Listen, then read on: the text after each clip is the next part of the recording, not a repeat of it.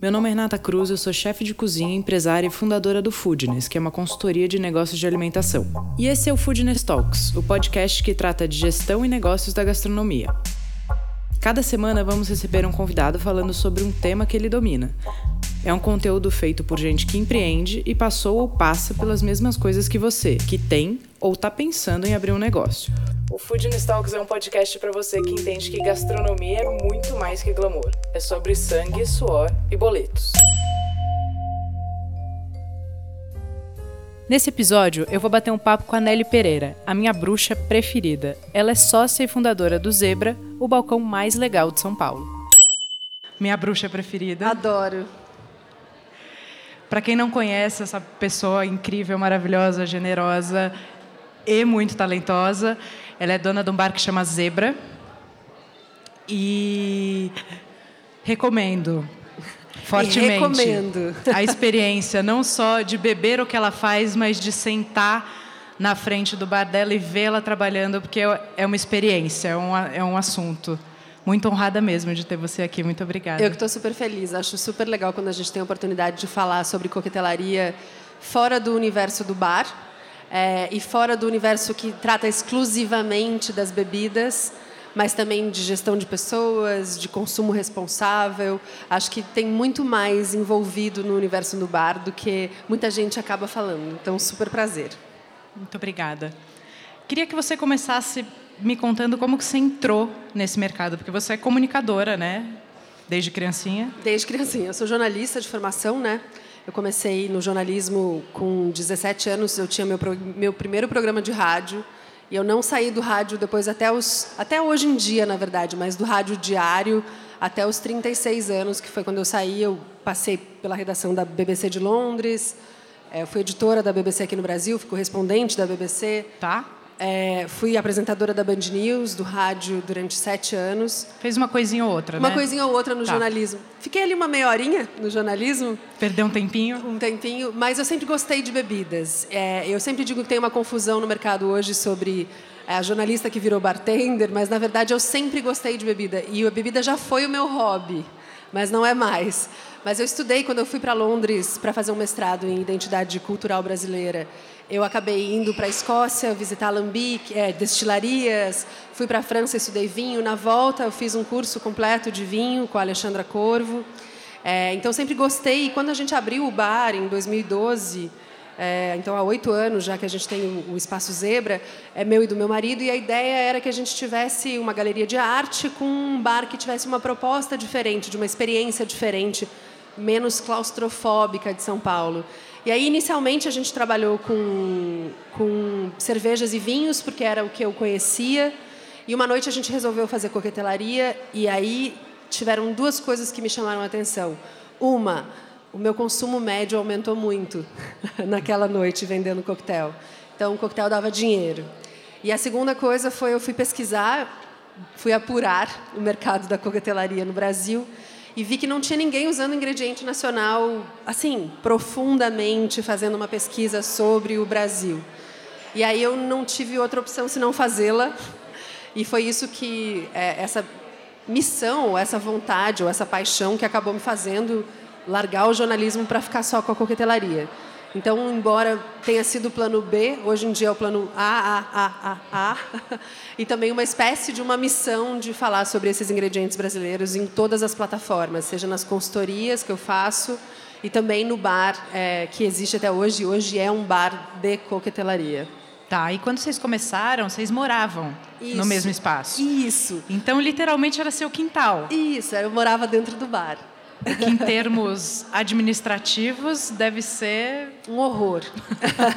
Porque a conta de luz não era separada, de água não era separada. É, a gente morou no Zebra durante cinco anos, é um espaço gigante de 500 metros quadrados. A gente não tinha grana mesmo para fazer as duas coisas, morar aí, abrir o bar. Então a ideia era vamos morar num lugar suficientemente grande que caiba nós dentro e o bar. Mas durante cinco anos a gente teve contas juntas, é, banheiro era o mesmo, cozinha era a mesma. Como então, você chuta os bêbados da sua própria casa?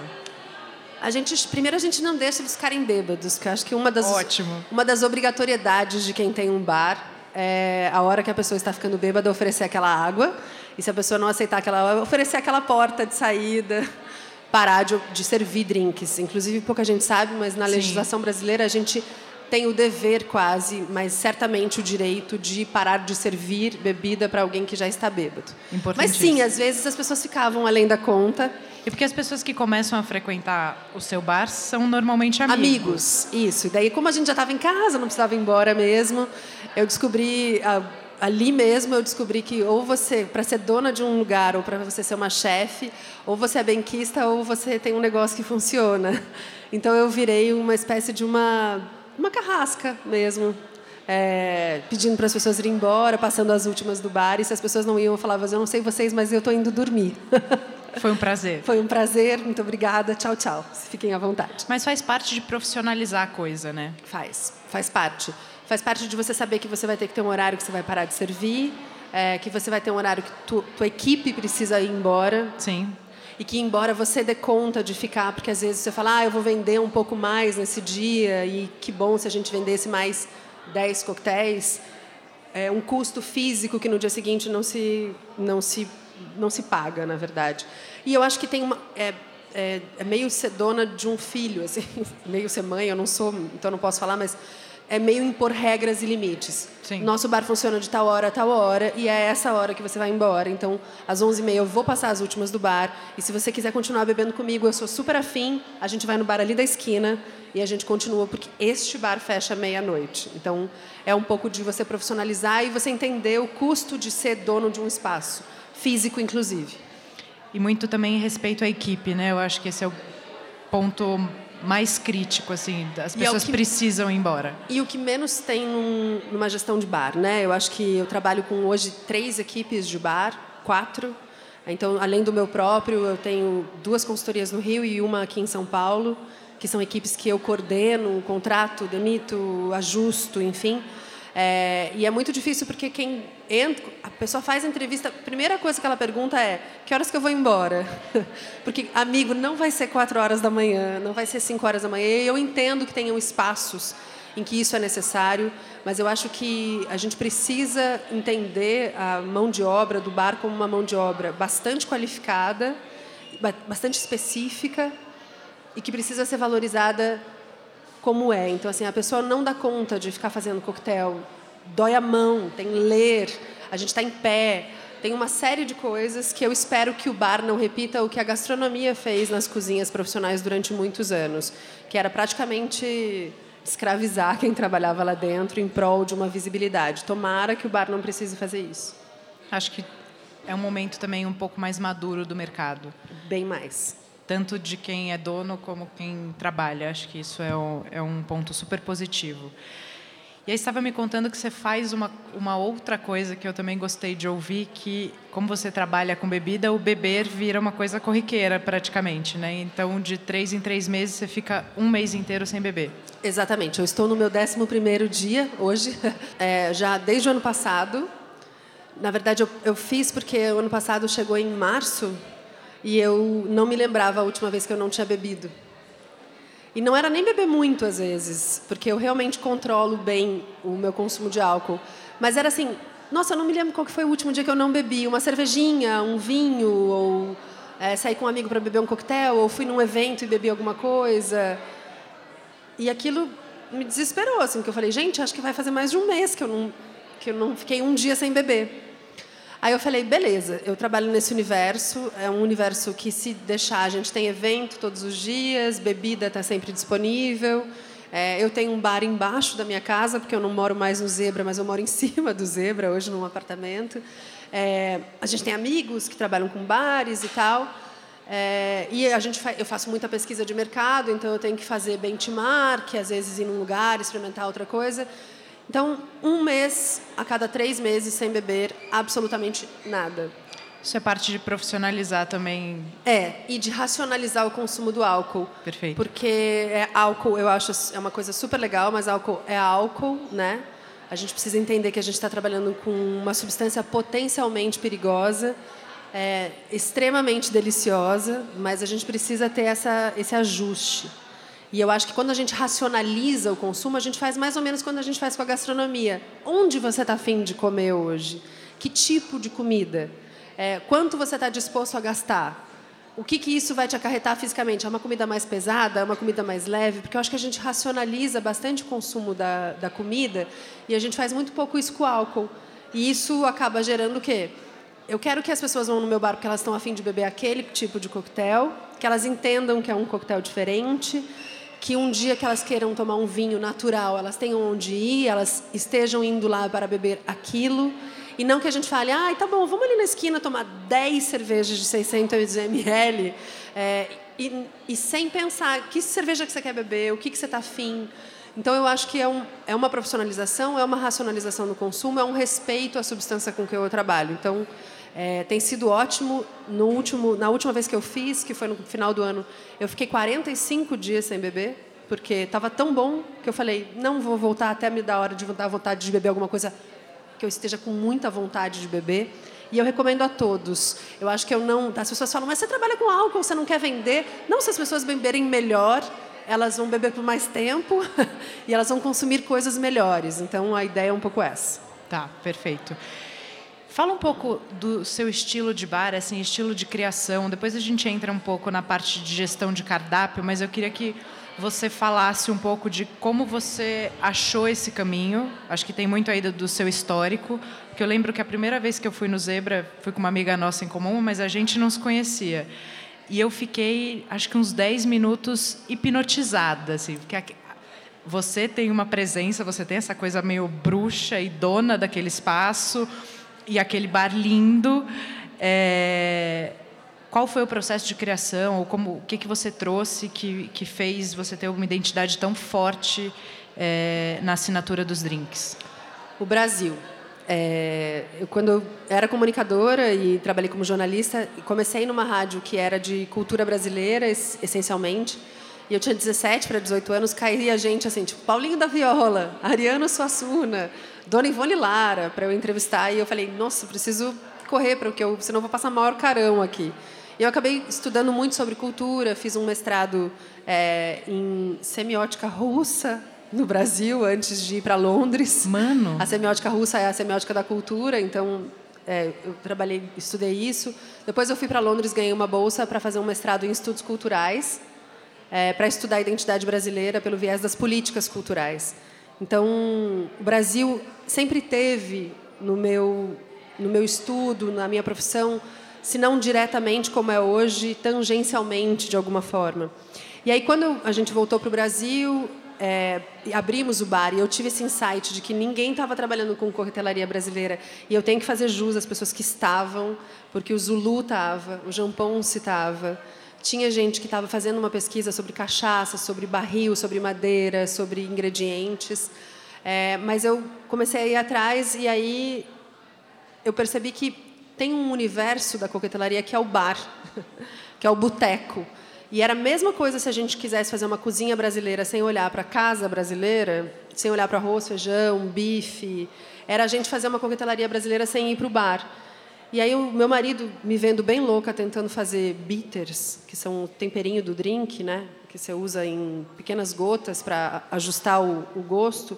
E eu procurando raiz de genciana, grapefruit, blueberries para fazer bitter. Meu marido falou: Cara, peraí, você está procurando um ingrediente amargo, eu vou te levar num lugar. E ele me levou para um bar, um botecão mesmo, que tinha um monte de infusão, assim butiá, sassafrás, catuaba, carqueja, boldo, arruda, que nem se pode beber, mas enfim, tinha. E eu falei, caraca, tinha um universo de sabores e de saberes gigante, porque assim, tava ali um sabor novo, um ingrediente novo e um jeito de fazer já, que é Sim. é as infusões. Então assim, eureka! Tipo, tava tudo ali. E aí eu comecei a estudar esses ingredientes e descobri que esses ingredientes são todos os ingredientes da medicina popular brasileira. Então a gente sabe, se eu perguntar aqui, tipo, que gosto tem carqueja? As pessoas vão me dizer amargo. Beleza, que gosto tem boldo? Amargo. Ah, beleza. Então me diz a diferença do amargo do boldo e da carqueja. Quando é que você vai usar ele para um coquetel e para outro? Como que você vai usar? E as pessoas não sabem, né? A maioria. E foi essa pesquisa que eu comecei a fazer. Eu catava carqueja enfiava no, bo, no, no saquê, no uísque, na vodka, no gin, para ver como é que ela se comportava. E aí isso me deu a estética do bar, porque eu preciso ter esses potes infusionados. Então, assim, eu tenho a estética do boteco. Tem uma cara meio de farmácia, porque afinal de contas são plantas, cascas e raízes usadas como remédio. E me deu uma pesquisa, porque eu preciso conversar com as pessoas que trabalham com isso. Então eu fui, fiz curso de fitoterapia indígena, fui para o Rio Negro fazer pesquisa de ingrediente com os índios, fui para o mercado do Ver o Peso, para o mercado de São Joaquim, conversar com herveira, mateira, raizeira, benzedeira, gente que trabalha com essas ervas. Embora minha pesquisa não seja uma pesquisa de princípio ativo, eu não quero que você beba uma carqueja porque ela faz bem para o estômago, eu quero que você beija porque ela é amarga e astringente, eu acabo aprendendo o modo de fazer. Então, é, é por isso que tem essa identidade tão grande, eu acho, porque é uma identidade brasileira, nossa. Quando você entra no meu bar, tem uma, um uma coisa de ficar maravilhada, porque é um pouco sua, porque você já sentiu aquele cheiro, porque você sabe de onde vem, tem uma memória afetiva, olfativa, é, e tem um, um, peso de um monte de gente que veio antes da gente. Então, acho que a identidade é isso. São as infusões, são as raízes, ervas e cascas brasileiras, e um jeito de fazer brasileiro também. É, e uma hospitalidade que também é nossa. Sim. Aí entrando um pouco na parte de gestão explorando a coisa da da, da infusão, a maravilha da infusão também é o custo, né? Eu tenho um, Vou, vou, citar, ele vai adorar que eu vou citar isso. Eu tenho um, os meus chefes no Rio de Janeiro do Hotel Arpoador. Um deles é o cara que cuida do administrativo. E eu cada vez que encontro com ele eu faço CMV para ele, porque o que interessa é o custo médio por venda, no fim das contas, a porcentagem que você ganha em cima de cada coquetel. Bebida dá dinheiro, mas você tem que fazer dar dinheiro, né? tem que fazer render. E a beleza das infusões é que é, você agrega sabor sem agregar ingrediente, caro. Né? Então, vamos supor, se eu pego uma vodka e infusiono uma, uma erva dentro, seja uma carqueja, uma catuaba, ou enfim eu não preciso de mais oito ingredientes para fazer um coquetel, porque eu já tenho um sabor bem presente.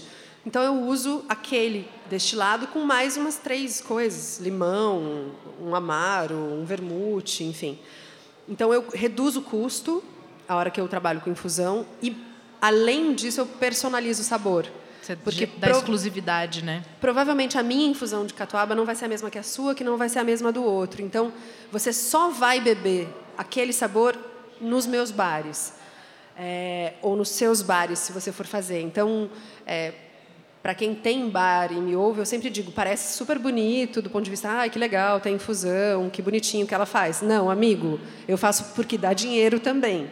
Então, assim, reduz custo de uma maneira impressionante. E, para além disso, você pensa se você tem que comprar uma bebida que tem um gosto, seja ela um licor ou uma vodka saborizada ou alguma coisa, você está pagando mais caro por isso. Quando você faz esse processo, você reduz esse custo. Então, é só é só redução de custo de trabalhar com infusão, além de tudo. Eu acho que é o melhor dos dois mundos, né? Exclusividade com custo baixo. Exatamente. Então, maior maravilha do mundo. E ainda falando de CMV e controles de bar. Como é isso? Como você recomenda fazer isso? É, quando a gente vai em bar, você tem algum jeito de. Não é que nem uma comida, que você tem um quilo, e aí você porciona em quatro partes de 250 gramas, e você vai vender aquele um bife a 250 gramas. Você trabalha com ml quando você trabalha com, com bebida. Então você tem uma garrafa de 600 ml, de 750 ml, que é a base, que normalmente tem que te dar 15 doses de 50 ml, ou de um litro vai te dar 20 doses de 50 ml. Então tem gente que coloca uma fita, tem gente que coloca uma dosadora na, no bico da garrafa que é, vai contando as doses. E tem gente que faz o que eu faço, que é contratar equipes nas quais você confia, é, fazer um controle de entrada, de quantidade que sai e de saída. Então, assim, entrou uma garrafa de um litro de vodka, de um litro, ela tem que me render 20 doses. Tá. Se no final do dia a gente vendeu 20 coquetéis e acabou a garrafa, está tudo certo. Senão, a gente tem um déficit de bebida ali. É mais difícil quando você trabalha com bar de infusão, porque você tem muito estoque que não é parado necessariamente, mas você precisa fazer um pré-preparo disso. Então, às vezes, você infusiona num dia 10 litros de vodka, que você às vezes vende numa semana, mas você vai precisar ter os outros 10 litros infusionados. Tá. Então, precisa ter um, um, uma organização tal para que você não tenha um, um para-estoque tão grande e que você não tenha um estoque parado. Então, é, algumas infusões a gente faz de 10 litros, algumas de 3 litros por semana, a depender do que sai. Então, precisa ter uma organização grande de cronograma de preparo e eu acredito muito que se você fizer trabalhar com dosador, você elimina qualquer tipo de problema na contagem de garrafa. Porque uma coisa é você falar, ah, me dá mais um pouquinho e chorinho no bar é uma coisa que não se faz, né? Ninguém pede chorinho em bar, nenhum dono de bar deve dar chorinho ou autorizar as pessoas a darem chorinho, porque é como se você estivesse dando mais do ingrediente mais caro então, assim, ah, dá um filé mignon extra nesse macarrão com filé mignon. Tipo, amigo, não vai rolar. E, além disso, você perde o controle, absolutamente. Eu já fiz consultoria que a, a, a, a perda... Consultoria de bar pequeno, tá? A perda era de 3 mil reais por mês, com chorinho. Você pensar que uma dose de uma bebida, às vezes, custa 6 reais. Você põe seis em cima de seis, em cima de seis, em cima de seis durante um mês, você tem uma perda grande. Sim. Então, assim, é dosador, é ficha técnica, é receita, é controle, é CMV, precisa é, confiar na equipe de que vai se usar aquela quantidade de bebida e fazer um controle de entrada e de saída é, na venda. Mas, especialmente, usar o dosador. Então, assim, precisa-se, essa coisa de, ah, que bonitão, e free pouring, que chama Cara, não funciona. É a mesma coisa você fazer, você não fazer ficha técnica para fazer um bolinho de carne. Uma, um dia o bolinho vai ter 300 gramas, 300 gramas, no outro vai ter meio quilo, entendeu? Sim. Então não dá. Além de, de você manter um padrão quando você trabalha com ficha técnica e com dosador, você evita desperdício e evita principalmente perda financeira. Tá. E aí, passando por isso também, gestão de pessoas dentro do bar. Porque né, o treinamento, o trabalhar com dosador, que eu imagino deve ter uma resistência também, que nem o cozinheiro que gosta de cozinhar freestyle, uhum. deve ter o, o, bartender que gosta de fazer, como é que é o nome? Free pouring. Isso aí. É, como é que administra isso dentro do negócio, pensando que é um negócio? E acho que a gestão de pessoa passa também por capacitar esse cidadão e fazer ele entender que aquilo é um negócio e que ele está dentro de uma empresa, que tem regras, etc. É, eu acho que a gente vive no mercado da coquetelaria um momento de profissionalização, né? Então a gente pegou bartenders que trabalhavam há muitos anos fazendo coquetéis de mil formas, é, usando ou não o dosador, usando ou não ficha técnica, e de repente você chega hoje e você fala, então, amigo, hoje a gente vai trabalhar dessa forma. E às vezes tem uma resistência. Mas a gente também tem que entender que aquele profissional às vezes tem muito mais experiência do que você no mundo do bar, né, no universo do bar. Então, tem um ajuste de é, respeitar essa experiência e fazer ele entender por que que você está impondo aquilo. Então, assim, a hora que você chega com uma ficha técnica, que você fala, amigo, é, essa caipirinha, ou sei lá, esse Negroni vai ser 30, 30, 30 com dois dashes de não sei o quê, porque esse Negroni tem que ter o mesmo gosto se eu fizer, se você fizer, se o fulano fizer e se o fulano fizer, para a gente manter um padrão. É o padrão dessa casa. Isso. Então, assim, ele entende que, ah, entendi. Então, não é porque a gente não gosta do seu trabalho, porque a gente não, é porque a gente precisa ter um padrão, a gente precisa ter um controle e, para além disso, acho que é muito de fazer o profissional do bar entender a proposta daquilo. Então, assim, eu tenho um chefe de bar, imagina a dificuldade, eu tenho um chefe de bar no Rio que cuida do bar que eu me responsabilizo, que tem a minha carta de coquetéis, mas quem está no dia a dia da equipe e do controle de qualidade é ele. Então, se eu não confiar nele, se ele não entender por que, que a gente está fazendo, ele não vai reproduzir. Sim. Então, é isso assim, para todos os âmbitos, né? Explicar o porquê por a gente faz desse jeito. E assim, de onde vem a minha coquetelaria? Então, a primeira coisa quando eu pego um treinamento é, gente, você sabe o que é infusão brasileira? Você sabe por que a gente faz isso? Então, olha, se a gente comprasse X, ia custar tanto. Se a gente faz isso, custa tanto. Vocês percebem que o nosso drink é muito mais barato? Então, a gente precisa fazer direitinho para que a gente continue fazendo assim. Daí o ponto de vocês sobe. Daí... Então, assim, tem toda uma, uma coisa de fazer compreender o porquê da que a gente está fazendo aquilo. O que eu percebo às vezes em consultorias é que as pessoas falam, vai ser assim, tá? E a pessoa fala, beleza, cara, não vai ser assim, entendeu? Você não vai estar aqui atrás do balcão todo dia.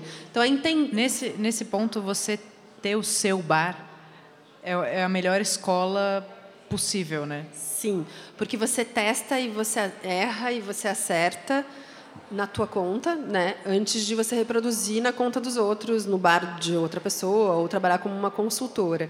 Então, ter o meu próprio bar fez eu perceber, por exemplo, que ter um para-estoque grande é, é caro e que às vezes você tem que fazer aqueles saldões, fala assim, eu vou pegar o que está parado aqui e vou criar coquetel agora, tipo, porque eu não vou ter esse estoque parado.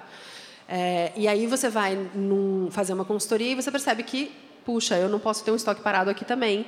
Então, você já trabalha com, assim, eu trabalho com 20 garrafas no meu bar. No Arpoador, no Rio, a gente tem 15. Eu não trabalho com 80 garrafas. Acho que tem bares de nicho que vão precisar trabalhar com 80. Sim. Eu não trabalho assim, porque eu trabalho com infusão, eu trabalho com coisas com, com, um estoque pequeno. Então é fazer a pessoa entender, inclusive, isso. Por que, que a gente não tem uma tequila aqui, Nelly? Por que a gente faz coquetel com tequila? Não, mas todo mundo pede margarita. Ah, tá bom, todo mundo pede, e aí o que, a gente responde? Que não tem. Ponto. Não é esse o objetivo. A pessoa pede outra coisa para beber, não precisa ter tudo. Né? A gente já tem uma coquetelaria de assinatura, a gente já tem. Então, um pouco é fazer o profissional entender o porquê das coisas. Eu acho que essa é a primeira coisa. E depois que ele entende isso, mostrar para ele o que é uma ficha técnica. Um monte de gente nunca viu uma ficha técnica. Não sabe para que, que serve. A hora que você mostra uma tabela de Excel e você fala, amigo, tá vendo? A hora que sobe o preço da vodka, sobe o CMV, sobe o não sei o quê, não sei o quê ele compreende, inclusive está fazendo um favor de profissionalizar um, um, um, um cidadão, uma cidadã, para que ele saiba no futuro por que, que ele vai fazer as coisas também. Muita gente me fala, ai, nossa, mas os teus coquetéis têm três ou quatro ingredientes. Amigo, custa caro fazer coquetel com oito ingredientes. O CMV vai ficar em 70%, não bate, a conta não Pelo fecha de no final do mês, entendeu? Então, assim, claro que tem gente que tem acordo com grandes empresas de destilados e ganham muitas bebidas, existe muito isso no universo do bar. Mas para fazer ali na ponta do lápis, tem que fazer conta, bastante conta. Sim, precisa vender vários, né? É. Não adianta ter um CMV de 10 e vender dois. Isso, porque tem uma outra coisa que a gente aprende que é a média de contribuição, né? que é o MC, Sim. que é tão importante quanto a média corporal, quando a gente está fazendo massa corporal. Que é isso, exatamente, tem que vender. Então, é, a coisa do cardápio é muito interessante nisso, porque é isso, assim, se você tem mais do que custa mais barato e é ele que mais vende, tudo bem, você tem um coquetel mais caro. Caso contrário, não faça. Sim. E ainda falando de gestão de pessoas, existe ainda a cultura em bar do beber trabalhando? Isso é uma coisa que você vê muito? Sim. É, infelizmente. É, eu sempre digo que eu não tenho o menor problema no meu bar, não nos que eu administro fora, mas no meu bar, a gente termina o serviço e quem quiser ir tomando uma cerveja ou fazer um coquetel, às vezes eu mesmo faço. A hora que a gente está limpando o bar, tudo bem. Numa noite que foi legal, que está tudo certo. Vai beber o seu coquetel, vai pegar a sua cerveja e vai embora. A gente pode continuar bebendo no bar da esquina, dentro do meu bar, não. Então, a minha equipe sabe disso. É, durante o serviço, não, né? É, não pode, não se deve, não se pode, legis, na legislação não se pode. É um péssimo exemplo. É, eu acho que nós somos profissionais do álcool, da hospitalidade, então pega muito mal. Agora, tem essa cultura em vários bares. Eu sempre digo, para além de você não poder beber enquanto você está trabalhando, tem uma outra coisa que eu acho que é bem importante é, em eventos de coquetelaria tem muita gente bêbada. E eu sou sempre a tia chata que fala: por que, que a gente tem que servir shot num evento de coquetelaria? Você vai em, em eventos de bares, normalmente no final a galera faz shot, shot, shot, shot, shot. E aí, tipo, um bartender vai lá, faz, sei lá, um litro de Negroni, distribui entre copinhos, beleza. Pode ser uma celebração, pode ser mas não, você não pega um cardápio, dobra e joga a sua bebida dentro da goela abaixo de alguém só porque a gente não pode fazer isso. Sabe? É 2020, a gente tem que falar de consumo responsável. A gente tem que falar de profissionalização do mercado. Então, acho que tudo isso contribui para que a gente profissionalize o mercado, profissionalize as pessoas que estão envolvidas, para que a gente dê exemplo. Então, assim, eu, eu tenho absolutamente eu sou mesmo a chata às vezes, assim, eu tenho absolutamente horror. Às vezes eu falo, gente, a gente não pode beber, é, é, a gente está num ambiente profissional, é um evento do mercado. E não pode esquecer que gera dependência também, né? A gente tem muito histórico aí de e não só a galera do bar, mas também gente de cozinha que desenvolve uma dependência alcoólica. Isso é um assunto, assim. É, é isso que eu falo. Eu falo, gente, a gente está trabalhando com álcool e álcool, de novo, é álcool é gostoso, é delicioso, é o nosso ganha-pão, é o que a gente faz, mas a gente deve justamente olhar para isso com responsabilidade, com respeito. É, então, assim, eu, eu, eu, vejo cada vez menos isso acontecer. Muitos bartenders e chefes de bar têm falado a respeito. É, no ano passado, a gente teve um evento grande de coquetelaria, que é o Barcova em São Paulo, que vai ter esse ano novamente. O Jean Ponce falou sobre isso, a Lauren Motti, que é da Diageo, falou, um monte de gente falou sobre a questão do consumo responsável, sobre a questão da gente entender com o que a gente trabalha. É, então, eu, eu não vejo tão mais acontecer em, dentro dos bares, embora aconteça, mas eu vejo muito em eventos do mercado e eu acho que isso é uma coisa que a gente deve olhar com atenção e a indústria deve olhar com atenção. Eu vejo muito ainda a indústria da cerveja falar e dos fermentados falarem sobre consumo responsável. Eu vejo muito pouco a indústria dos destilados falar sobre consumo responsável. E eu acho que é bem importante, se a gente está com um mercado punjante e crescente da coquetelaria, que a gente fale em consumir melhor. É, eu, eu, vejo em eventos gastronômicos também essa coisa de beber enquanto está ali servindo, enquanto está ali trabalhando. Eu sou sempre a chata também que não pode beber.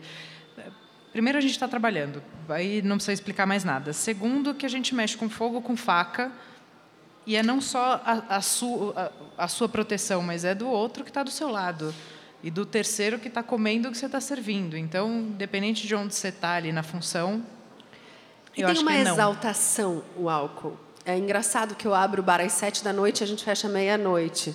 Quando chega por umas 10 horas, nove e meia, 10 horas, o volume do bar está muito mais alto. Quando você vai em eventos de bebida, seja de degustação de vinho ou de qualquer coisa, tem um, uma hora que está tudo mais calmo. De repente a coisa se faz assim. Uh. Então, assim, é uma exaltação normal que acontece. Se quem está trabalhando está exaltado também, não há controle. É, vira uma histeria coletiva, né? É. e, e, de fato, perigoso. Perigoso. Muito bem, a gente pensa igual. Acho bom isso. É. Tem um monte de gente que não pensa, mas enfim, né? Eu vou, vou continuar sendo a tia chata, não tem problema. Farei esse papel com, com gosto. Eu também. Continuarei nele. E dificuldade de dia a dia e assim pontos de atenção para quem tem ou quer ter um bar. Você falou, acho que já da coisa que... do até onde servir, que eu acho que é, um é, ponto super é importante. de saber a hora de parar, né? Ter a responsabilidade de falar, o cara tá bêbado, o cidadão, uma cidadã bebeu demais, é, tá na hora de parar. Eu acho que isso é uma coisa importante. Mas eu acho que, para além disso, agora deixando um pouco a tia chata de lado, é, eu acho que uma coisa bem importante é não perder de vista, principalmente quem tem bar, que a gente está criando um público de coquetelaria ainda. E que, para isso, a gente precisa ter profissionais que sejam é, entendam de hospitalidade e que eles entendam de didática também, porque assim às vezes as pessoas não sabem ainda o que elas querem beber. É muito mais fácil você chegar num restaurante e você falar, ah, hoje eu quero comer ou legumes cozidos ou uma carne ou um frango, um peixe ou um estilo tailandês, italiano. As pessoas chegam no bar às vezes e elas te perguntam regra, regra geral, o que, que sai mais? Amigo, o que sai mais às vezes pode não ser o que você vai gostar. Como é que a gente vai treinar uma equipe para que a gente atenda bem o nosso cliente, para que a gente ofereça para ele exatamente o que ele quer beber? Então, assim, qual que é? Eu, eu sempre faço um, um... Então, assim, você quer beber um coquetel mais refrescante ou mais alcoólico? É a primeira coisa. A segunda, ah, refrescante. Então tá, você quer mais cítrico? Você quer mais doce? Você quer mais amargo? Você quer mais herbáceo? Ah, não, eu quero mais alcoólico. Ah, você quer mais amargo? Você quer mais é, potente? Você tem algum destilado de preferência? Porque você vai afunilando até o ponto onde você vai fazer exatamente o coquetel que a pessoa gosta. Então, eu acho que tem um, nível de excelência de atendimento que a gente tem que prestar atenção quando a gente trabalha em bar, para a gente não perder o cliente com aquilo que, regra geral, sai mais. Então, realmente personalizar o atendimento, saber o que, que você tem de produto, saber o que, que você tem de carta, para oferecer aquela carta de uma maneira melhor. Porque senão a gente periga cair numa outra coisa que é horrível, que é escolhe esse, é de mulher, é mais docinho. Hã? Então acontece muito. Então precisa, então acho que a primeira coisa é treinar uma equipe para que tenha excelência de atendimento, para que você entregue para o seu cliente aquilo que ele quer de fato beber. Porque acontece muito de o sai mais, o que é mais comum, e aí a pessoa vai num bar super interessante às vezes e pede uma gin tônica. E nada contra quem gosta de gin tônica, mas inclusive às vezes tem, tem amigos, um, né? Inclusive tem vários amigos, mas às vezes tem tanta coisa interessante, mas a pessoa não pede outras coisas porque ela não sabe o que são aqueles ingredientes, o que são aqueles sabores. Então, assim, eu, eu bato muito nessa tecla. Eu acho que a maior atenção é no atendimento, na hospitalidade. 90% do trabalho do bar é esse. É muito diferente da cozinha, que normalmente está lá dentro de um restaurante e o chefe quase não tem o contato na hora de servir para a pessoa. É, o balcão do bar é um balcão aberto e a gente tem que estar tá muito preparado para ajudar as pessoas a saberem o que elas gostam de beber. Sem a menor pretensão de, ah, eu vou te ajudar. Não. Mas assim, cara, vamos descobrir junto aqui o melhor coquetel que eu posso te servir hoje. É, eu acho que essa é a maior atenção que a gente tem que ter, porque se a gente acerta o primeiro, a gente vai acertar o segundo, a gente vai acertar o terceiro e a gente fideliza o cliente dessa forma. Então, isso eu prestaria muita atenção. Eu prestaria muita atenção em estoque parado de bebida. Que, no fim, voltando só ali, é treinar não só quem está fazendo, mas quem está servindo. O cara que está servindo, ele precisa conhecer todas as nuances Mas do que está no ele copo. tem que beber a sua carta. Jamais uma equipe de salão, uma brigada de salão não pode conhecer a carta.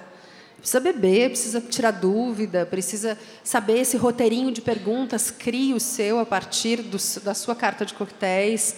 É, por favor, chamem pessoas competentes, chamem pessoas especializadas para criar uma carta de coquetel. Não acho que às vezes aquele seu amigo que faz uma super caipirinha na sua casa vai resolver o seu problema, sabe? Assim, contratem pessoas, ajudem a profissionalizar o mercado, quem é dono de bar e restaurante. É, mas é isso, tem que a, a, a brigada de salão tem que estar tá com a carta de coquetel na ponta da língua. E lembrar de oferecer, porque normalmente as pessoas vão, especialmente em restaurantes que começam a trabalhar com coquetelaria, o que é bem comum hoje em dia, as pessoas estão acostumadas a ir em restaurantes para beber vinhos. Então, assim, as pessoas precisam estar atentas de que existe uma carta de coquetel e de que aquilo foi pensado para aquele lugar. Então, ou você coloca a tua carta de coquetel como a primeira coisa do seu cardápio, naqueles cardápios que tem muitas páginas, ou a brigada vai ter que chegar e vai falar assim: Oi, seja bem-vindo, boa noite, quer beber alguma coisa? Nós temos uma excelente carta de coquetéis. Para as pessoas saberem que tem, porque normalmente as pessoas não sabem. Sim. Então precisa, o atendimento é assim, é 90% do, do da garantia de que você vai vender bem coquetéis. Então precisa precisa ter isso. E eu prestaria muita atenção, voltando lá nas coisas a prestar atenção, em para-estoque. Porque existe muita gente que abre um bar achando que precisa de muitas garrafas. E aí você vai ter um cliente que vai visitar o teu bar uma vez no mês e vai beber aquele um single malt que custou 500 reais a garrafa. Não tenha aquele single malt. É, não tenha aquela garrafa, se for o caso. Mas não tenha, se você é pequeno, especialmente, um, uma garrafa parada. Então, trabalhe otimizando essas bebidas para que você não tenha é, a, aquele bar cheio de garrafas empoeiradas que nunca são vendidas. A gente vê hoje a redução do cardápio ser, ser uma realidade, graças a Deus, né, em termos de gestão e controle e, qualidade do que é servido é, na cozinha. E acho que no bar isso está começando a acontecer também, né? Muito. E se a gente pensar, eu sempre falo isso quando eu trabalho com, como eu trabalho com uma coquetelaria, que ela é uma coquetelaria de ingrediente.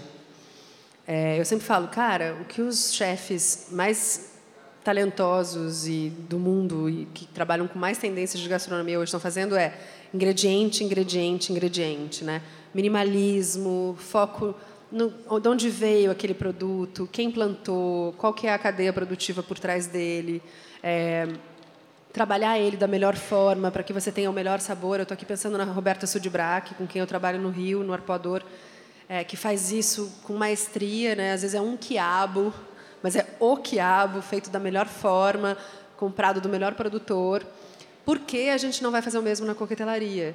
Então, assim, por que, que a gente não vai usar um ingrediente que é nosso, local, é, feito por um produtor, que você vai garantir sustentabilidade da cadeia, sustento do produtor, personaliza teu coquetel, é, reduz teu custo. Então, assim, é tudo parte do mesmo, da mesma engrenagem. Então, se a gente olhar no bar para o que a gastronomia já construiu, a gente vai entender que, primeiro, a gente vai ter bar de nichos. Então, você vai ter bares que vão trabalhar com mais ingrediente, outros que vão trabalhar com coquetelaria mais clássica, uma mais brasileira, outra mais não sei o quê.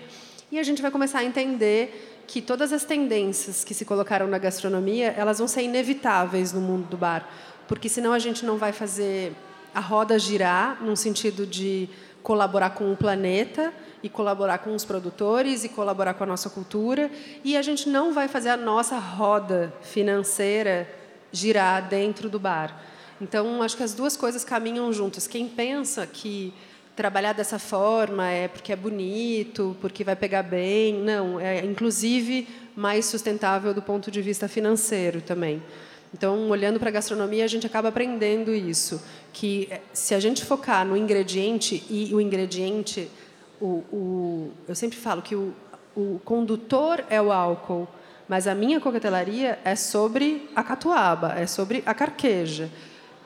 É ela que vai me dizer se eu vou precisar de destilado X, Y ou Z. E não é a indústria do destilado que vai olhar para mim e vai falar: o destilado da moda é esse aqui, trabalha com ele. Amigo, não funciona dessa forma. E se funcionasse, ia ser inviável. Tá. E continuando nesse tema, então, gestão e design de cardápio, né? A gente falou um pouco do tamanho do cardápio. Mesmo quando a pessoa trabalha com drinks clássicos, você tem um bar, trabalha com drinks clássicos. Você não precisa ter todos os drinks clássicos. Não, é, não mesmo. E eu acho que, assim, hoje no meu bar eu falo, você quer um clássico? Se eu tenho condição de fazer, eu vou fazer. Então, assim, se eu tenho lá as três, os três ingredientes que precisa para fazer um determinado clássico, não tem por que eu não fazer o clássico para você. Agora, é, eu não preciso ter na minha carta de coquetéis os 222 clássicos da coquetelaria mundial, não é mesmo? Não sei, nem sei se são 222, mas assim. Porque fica implícito que você tem uma oferta que talvez tenha mais a ver com o seu bar. Por exemplo, eu tenho um cardápio hoje no Zebra de 20 coquetéis autorais. E eu tenho uma sugestão de cinco ou seis clássicos que fazem sentido dentro da coquetelaria que eu me proponho a fazer. Então, assim, faz sentido eu ter um Hanky Panky, porque é um coquetel amargo, que vai amaro, é, que é de baixo teor alcoólico, que é uma coisa que eu trabalho em toda a minha coquetelaria. Eu trabalho com coquetéis de low ABV, que a gente chama, que é, é low alcohol by volume. Então, assim, eu não trabalho com destilado em cima de destilado, eu trabalho sempre com destilado de um mixer.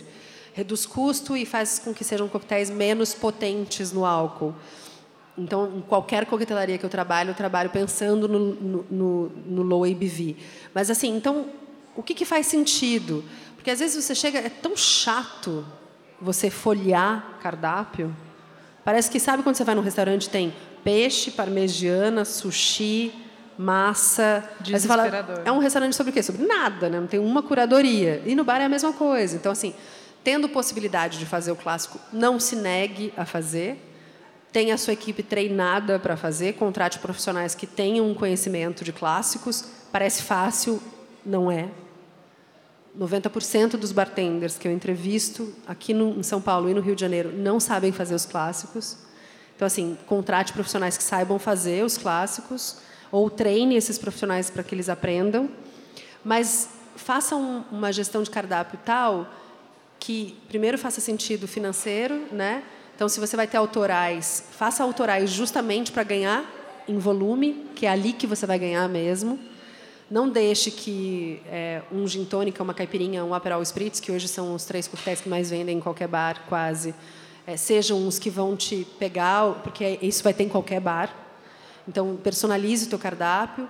Num X de cardápio, eu sempre falo desse X que é que a sua bebida que mais saia seja aquela que sai mais em conta, e que você tenha um capricho de ter no seu cardápio aquela bebida que você queria super fazer e que não vale tanto a pena, ainda sabendo que ela vai vender menos. Só nunca faça o contrário. Não deixe que a bebida que seja o seu capricho seja aquela que sai mais, porque sua conta no fim do mês não vai fechar. É, e aí, dos clássicos, faça uma seleção de clássicos, uma oferta de clássicos que faça sentido. Tem dias que eu abro meu bar sem cardápio, só para poder ouvir o que as pessoas querem beber. E às vezes é um clássico que a gente oferece para elas, porque você tem uma, uma ampla gama de clássicos para oferecer, mas você não consegue ter todos no cardápio. Então faça essa curadoria e essa curadoria ela vai ser feita normalmente por alguém que entende do assunto. É, então às vezes eu, eu, eu bato muito nessa tecla. Chame profissionais do mundo da coquetelaria, do mundo das bebidas, é, para fazer o seu, a sua carta, para fazer a sua consultoria. É, não gaste dinheiro se não for para contratar um profissional, porque realmente faz toda a diferença. Sem dúvida. Se a gente a estava falando um pouco aqui de custos, aonde você acha que, em termos de saudabilidade, pode até usar a referência do zebra, porque eu acho que cada negócio é um negócio. Eu não gosto de dar regra de percentual, porque eu, de, de verdade eu não acredito nisso. Mas dentro do zebra, o que é o CMV ideal, ou de onde a onde você circula, qual a margem que você tem entre um produto e outro? O Zebra é um caso bem específico, né? Porque é uma coquetelaria toda de infusão. Uhum. Então, se você pensar que eu tenho, eu faço a maior parte das infusões numa base alcoólica que é a vodka, que não é um destilado super caro, ainda que seja super premium, é, ou no gin, é, que também varia bastante de preço. E com base nisso eu consigo criar amaros, é, bitters, licores e tal. Eu trabalho hoje no Zebra com um CMV médio de 12%, 12 ou 15%. Eu procuro trabalhar no máximo até 23%. No Rio, a gente tem um CMV, é um hotel cinco estrelas, a gente tem um CMV médio de 18, o que é bastante, bem bom, na uhum. verdade. Então, assim, eu, eu tentaria, na coquetelaria, trabalhar com esse CMV médio de 25, até 25%. Eu acho que aí é viável. É, eu tenho coquetéis de 40%, mas são coquetéis que saem muito pouco, mas que eu não abro mão de fazer. Então, eu acho que essa é uma média boa de se trabalhar ali. Entre 12, menos que isso você não vai conseguir, a não ser que você faça um péssimo coquetel ou trabalhe com uma péssima bebida. É, então, não trabalhe com bebidas ruins só para fazer um CMV ficar baixo, né? Trabalhe com uma média de bebidas boas para fazer um CMV funcionar. E aí você vai ter CMVs diferentes para bebidas premium e super premium, né? Então, às vezes você tem um gin de entrada, vamos lá, que vai te custar 60 reais a garrafa e aí você vai ter um gin super premium que vai te custar 250 reais a garrafa. Então o teu CMV nesse caso vai ser um pouco menor e tudo bem, mas você às vezes precisa ter esse premium e esse super premium na carta. E aí faça de uma forma que se o teu super premium está saindo muito, negocie com a sua distribuidora para que você tenha um preço melhor nele. É, ou tire ele do cardápio, porque às vezes não, não se mantém mesmo. No Rio a gente resolveu trabalhar com até a categoria premium. A gente não trabalha com bebida super premium lá. Até hoje nunca ninguém reclamou da gente não ter um super premium no cardápio, porque tem uma identidade tal a coquetelaria que a gente trabalha que isso não é um problema. Então as pessoas já chegam lá esperando beber determinadas coisas. Não chegam lá esperando que a gente vai ter uma carta gigante de rums e conhaques importados. Então também tem essa vantagem. Eu acho que quanto mais específico e de nicho for o seu bar, menos esse tipo de problema você vai ter. Ainda que o seu bar específico de nicho seja uma puta coquetelaria, desculpa, uma super Pode falar, no food uma puta coquetelaria é, clássica. É liberada. É muito, muito especial. Ainda assim que seja esse o foco. Então, quando você tem uma identidade, uma personalidade no bar, você consegue fazer isso, acho que de uma forma melhor que as pessoas entendam mais o propósito e você não precise ter tantas coisas no cardápio e tantas bebidas no cardápio. É, e aí eu vou repetir o meu mantra que eu falo sempre para você achar esse seu, seu número, olhe para o seu negócio. Né? Você tem que entender qual, o que mais tem no seu negócio? Você tem uma hostess na porta? É, qual é o jogo de mesa que você tem? Você tem toalha, você não tem toalha? Você tem guardanapo, você não tem guardanapo? Você serve comida, você não serve comida? Se você não olhar para o seu negócio, não adianta a gente dar aqui uma série de números, porque nem sempre o número do zebra vai se adequar ao número de um outro lugar. E vai doer Oh. olhar para o seu negócio. Assim. Oh. Eu sei que quando eu comecei a profissionalizar o Zebra, a gente teve que fazer muitos ajustes. E hoje eu me dou ao direito, às vezes, de falar assim: ah, então tem uma noite que eu não vou trabalhar com, com um cardápio. E aí eu tenho lá, claro, porque eu compro, porque eu gosto, porque eu ganho. É, enfim, então às vezes eu tenho lá umas bebidas super especiais, assim, super especiais, que eu não colocaria na minha carta jamais, porque minha contaria não fecharia. Mas daí eu falo, essa noite eu vou fazer todos os coquetéis a 30 reais, independentemente do que eu colocar no copo. Então, às vezes, eu, eu sei que eu estou pagando para o cara beber, mas essas noites eu falo, ah, eu queria criar esse coquetel e beleza. São noites tão fora da curva que elas acabam se pagando, sabe? Mas elas têm que ser o fora da curva. Elas não podem ser a regra do bar, senão não, realmente não funcionaria. E a outra coisa que eu acho que quando a gente olha para o negócio, a gente vê o que, que faz sentido, né? Esses dias eu estava conversando com um amigo que tem um bar e ele falou, cara, tem um monte de gente me pedindo café. E eu amo café nada contra, eu gosto de fazer coquetel com café. Eu sou, sou uma café maníaca. Mas no meu bar eu não consigo servir café. Porque a hora que você olha, você fala, eu vou ter que servir café. Daí eu vou ter que ter adoçante, açúcar, mascavo, pote para tudo isso, colherzinha, xícara. Fazer o café é o mais fácil. Eu escolho um puta café legal, se eu vou querer coado, expresso, não sei o quê. Mas tem uma logística que você fala, cara, não cabe na minha estrutura vender café. Então, é isso que você olha às vezes. É, fala, nossa, será que eu vou ter guardanapo de pano? Será que eu vou ter não sei o quê? Porque são coisas que fazem sentido ou que não fazem. É, o café no bar é o quiche com salada para o café. É.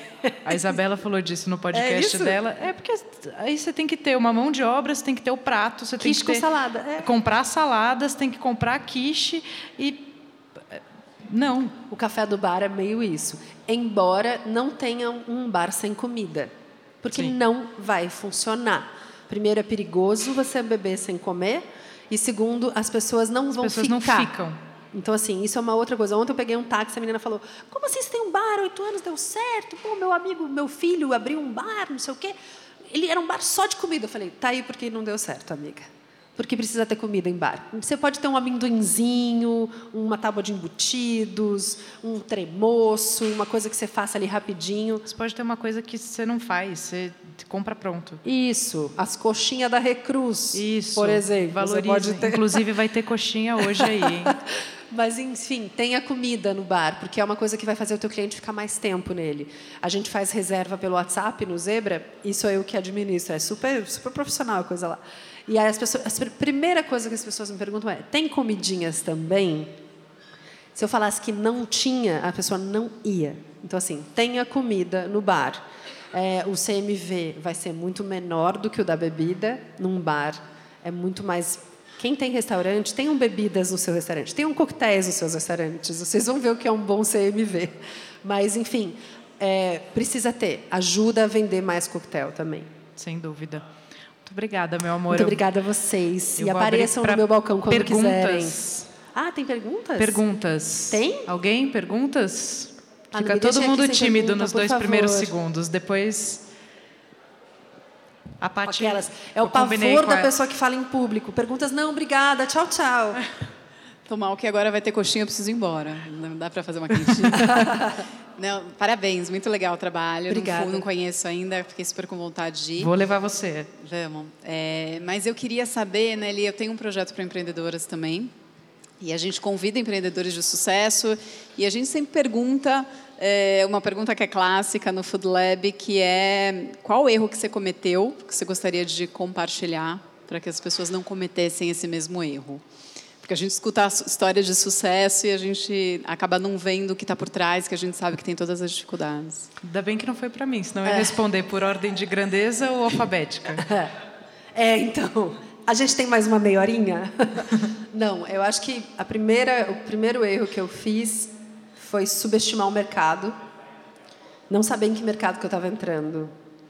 É, quando a gente abriu o bar, eu não tinha nenhuma experiência no ramo, nem como empreendedora e nem como administradora.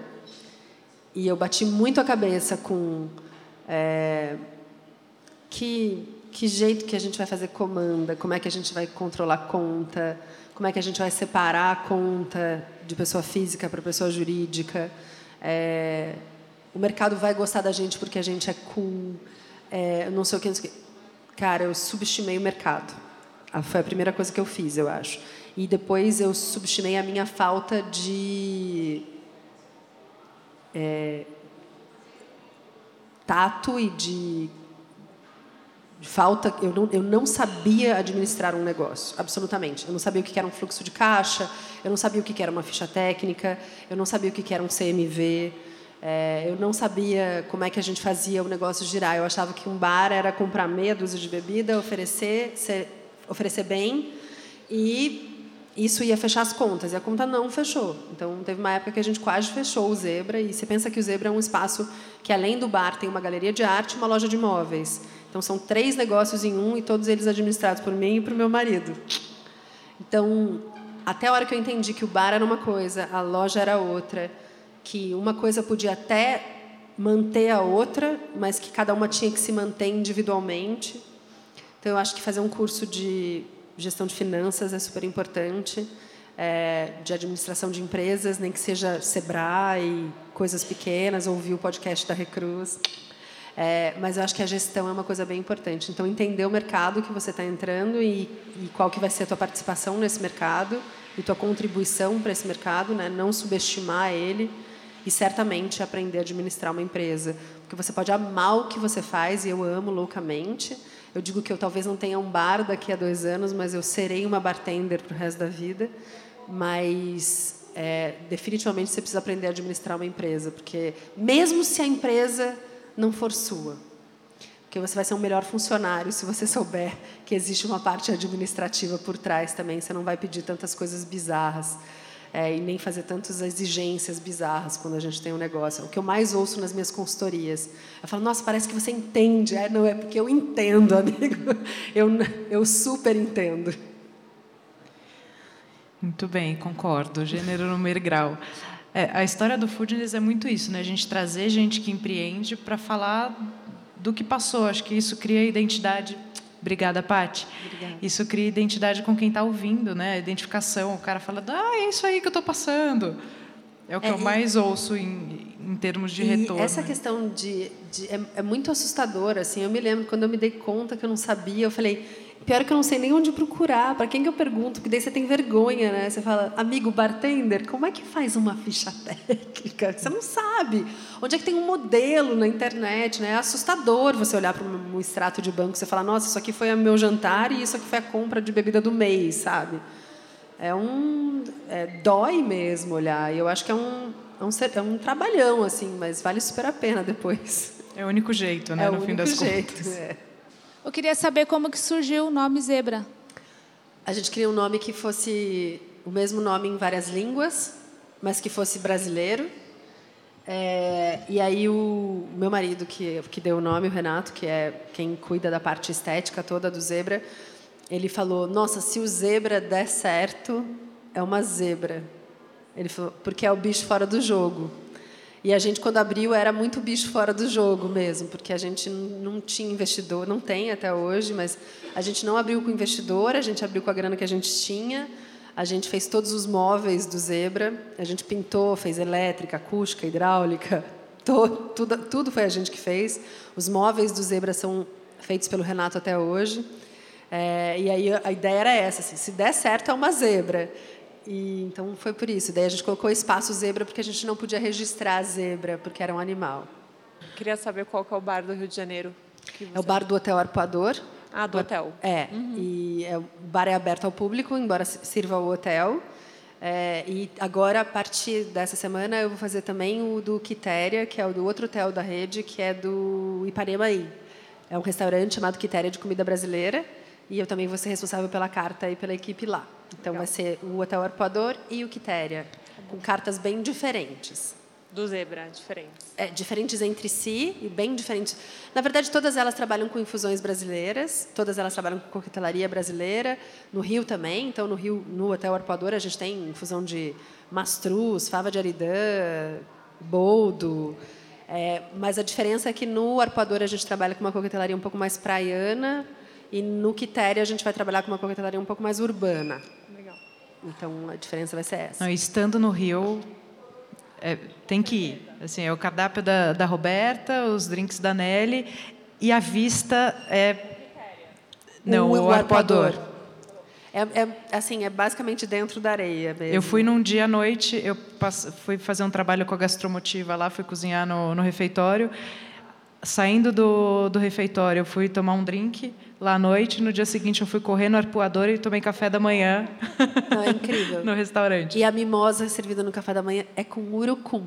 Então eu super recomendo. Sim, é uma delícia. Parece um nascer do sol. Quando você trabalha com infusões, Oi. você não esbarra na fitoterapia, você não no apotecário, e a, legis- a Anvisa não te pega no pé com isso, porque a fitoterapia é, é, é uma legislação muito maluca. E eu sei que a gente não tem esse reconhecimento, principalmente da fitoterapia brasileira. Infelizmente, a gente está perdendo isso. Estou esperando seu livro, aliás. Sim, sairá. A gente Ouvi tá boatos que vai sair em breve. por favor.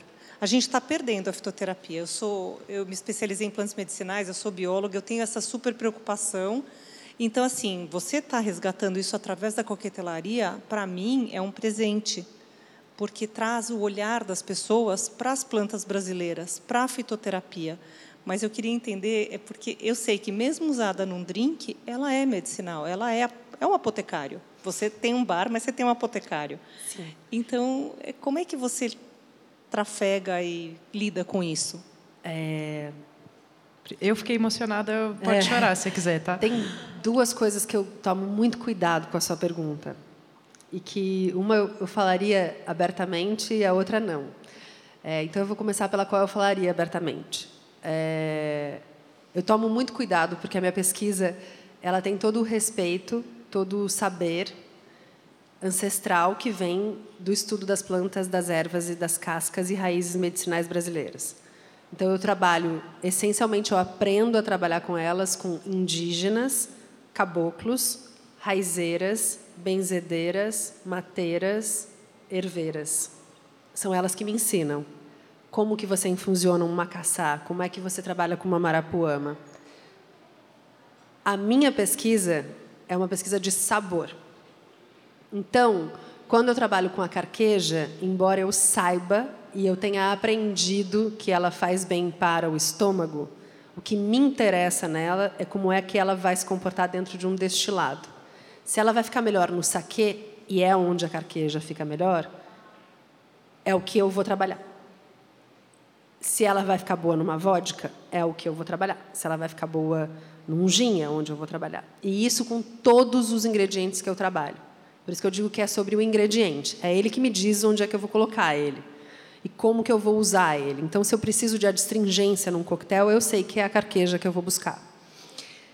Então, isso é uma coisa importante, que embora eu agradeça, reconheça e, e olhe para quem me ensina a fazer e quem faz até hoje, a minha pesquisa é outra. Ela é sobre o sabor dessas coisas que a gente usa medicinalmente. Dentro disso, tem uma coisa muito importante que é: eu sei que se eu trouxer isso para a gastronomia, a gente vai ter produtor de jurubeba que não vai mais minguar. Eu sei que se eu usar boldo na coquetelaria, o canteiro, que é o porteiro que cuida em todos os canteiros da cidade, porque em todo canteiro da cidade tem boldo, que você vai passar ali e se e você vai saber que aquilo ali é ingrediente, então você não vai matar, você não vai, né?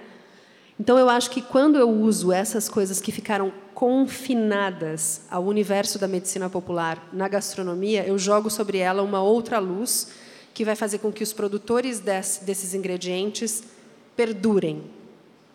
E vai fazer com que a gente olhe para isso como ingrediente que eles são, nossos, das nossas avós. Então a gente vai passar a usar camomila não só porque acalma os nervos, mas porque tem um gosto maravilhoso junto com o uísque. E aí a gente vai ter mais camomila. Então, é claro que tem nesse processo um processo de aproximação ou de reaproximação com o que é nosso. Mas não é a minha pesquisa trabalhar com fitoterapia. Isso é o que eu falo abertamente. O que eu não falaria abertamente é que, no processo, eu aprendi a fazer remédio. É, e eu hoje me trato exclusivamente com essas plantas, cascas, ervas e raízes.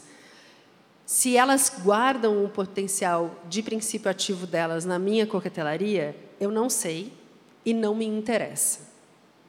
Porque eu não vendo remédio no meu bar. Então, se alguém chega no meu bar e acontece e fala: Hoje eu estou com gripe, o que, que você toma? Remédio, amiga. No máximo, um chá de guaco. Quer? Agora, eu não vou fazer um coquetel de guaco, embora eu saiba fazer, para a pessoa com a pretensão de que ela vai ficar melhor. Assim como eu não posso dizer que o vinho do Porto infusionado com boldo, que eu sirvo numa portônica, é altamente digestivo, porque tem vinho do Porto, boldo e tônica, porque não me interessa. Eu não vendo remédio, eu vendo bebida alcoólica, que inclusive, pelo contrário, pode fazer mal para a tua saúde. Então, eu tenho isso bem separado. É, a Anvisa é, vai ter que se acostumar, e tem se acostumado, a trabalhar com lugares que têm infusão, porque é como molho para o cidadão que está na cozinha. Você pega alguma coisa e transforma ela num, numa coisa líquida. Então, é óbvio que não tem a mesma regra que tem para as farmácias, ou para a medicina popular, ou para a fitoterapia, porque a gente está trabalhando com elas, primeiro, com controle de de onde vem, de quanto tempo vai ficar infusionado, em que ambiente. É, normalmente a gente precisa guardar amostras daquela da, das infusões que a gente faz por um tempo. É, então, assim, eu não tive problema até agora, nem aqui, nem no Rio, com as infusões. Então, que não seja por isso que a gente não vai fazer, porque é uma coisa que a gente pode fazer todos os bares estão fazendo de uma forma ou de outra. A gente faz xarope de açúcar, a gente faz xaropes, enfim. É, a, única coisa que eu, que, eu tomo, que eu, acho que tem que se tomar muito cuidado com quem faz é isso. É, não transformem o bar de vocês numa farmácia, porque não é o que é. É. então, assim, ficou uma onda muito da coquetelaria apotecária, né, da, dos coquetéis de bem-estar. É, o único coquetel de bem-estar é aquele que não tem álcool. O resto Todos eles são coquetéis alcoólicos, sejam eles infusionados com planta ou não. Obrigada pelo resgate. Meu bem, muito obrigada. Muito obrigada. Mesmo. Obrigada, pessoal. E para encerrar esse episódio, a gente agradece mais uma vez a Nadir Figueiredo pelo apoio ao Foodness e aos empresários do nosso segmento.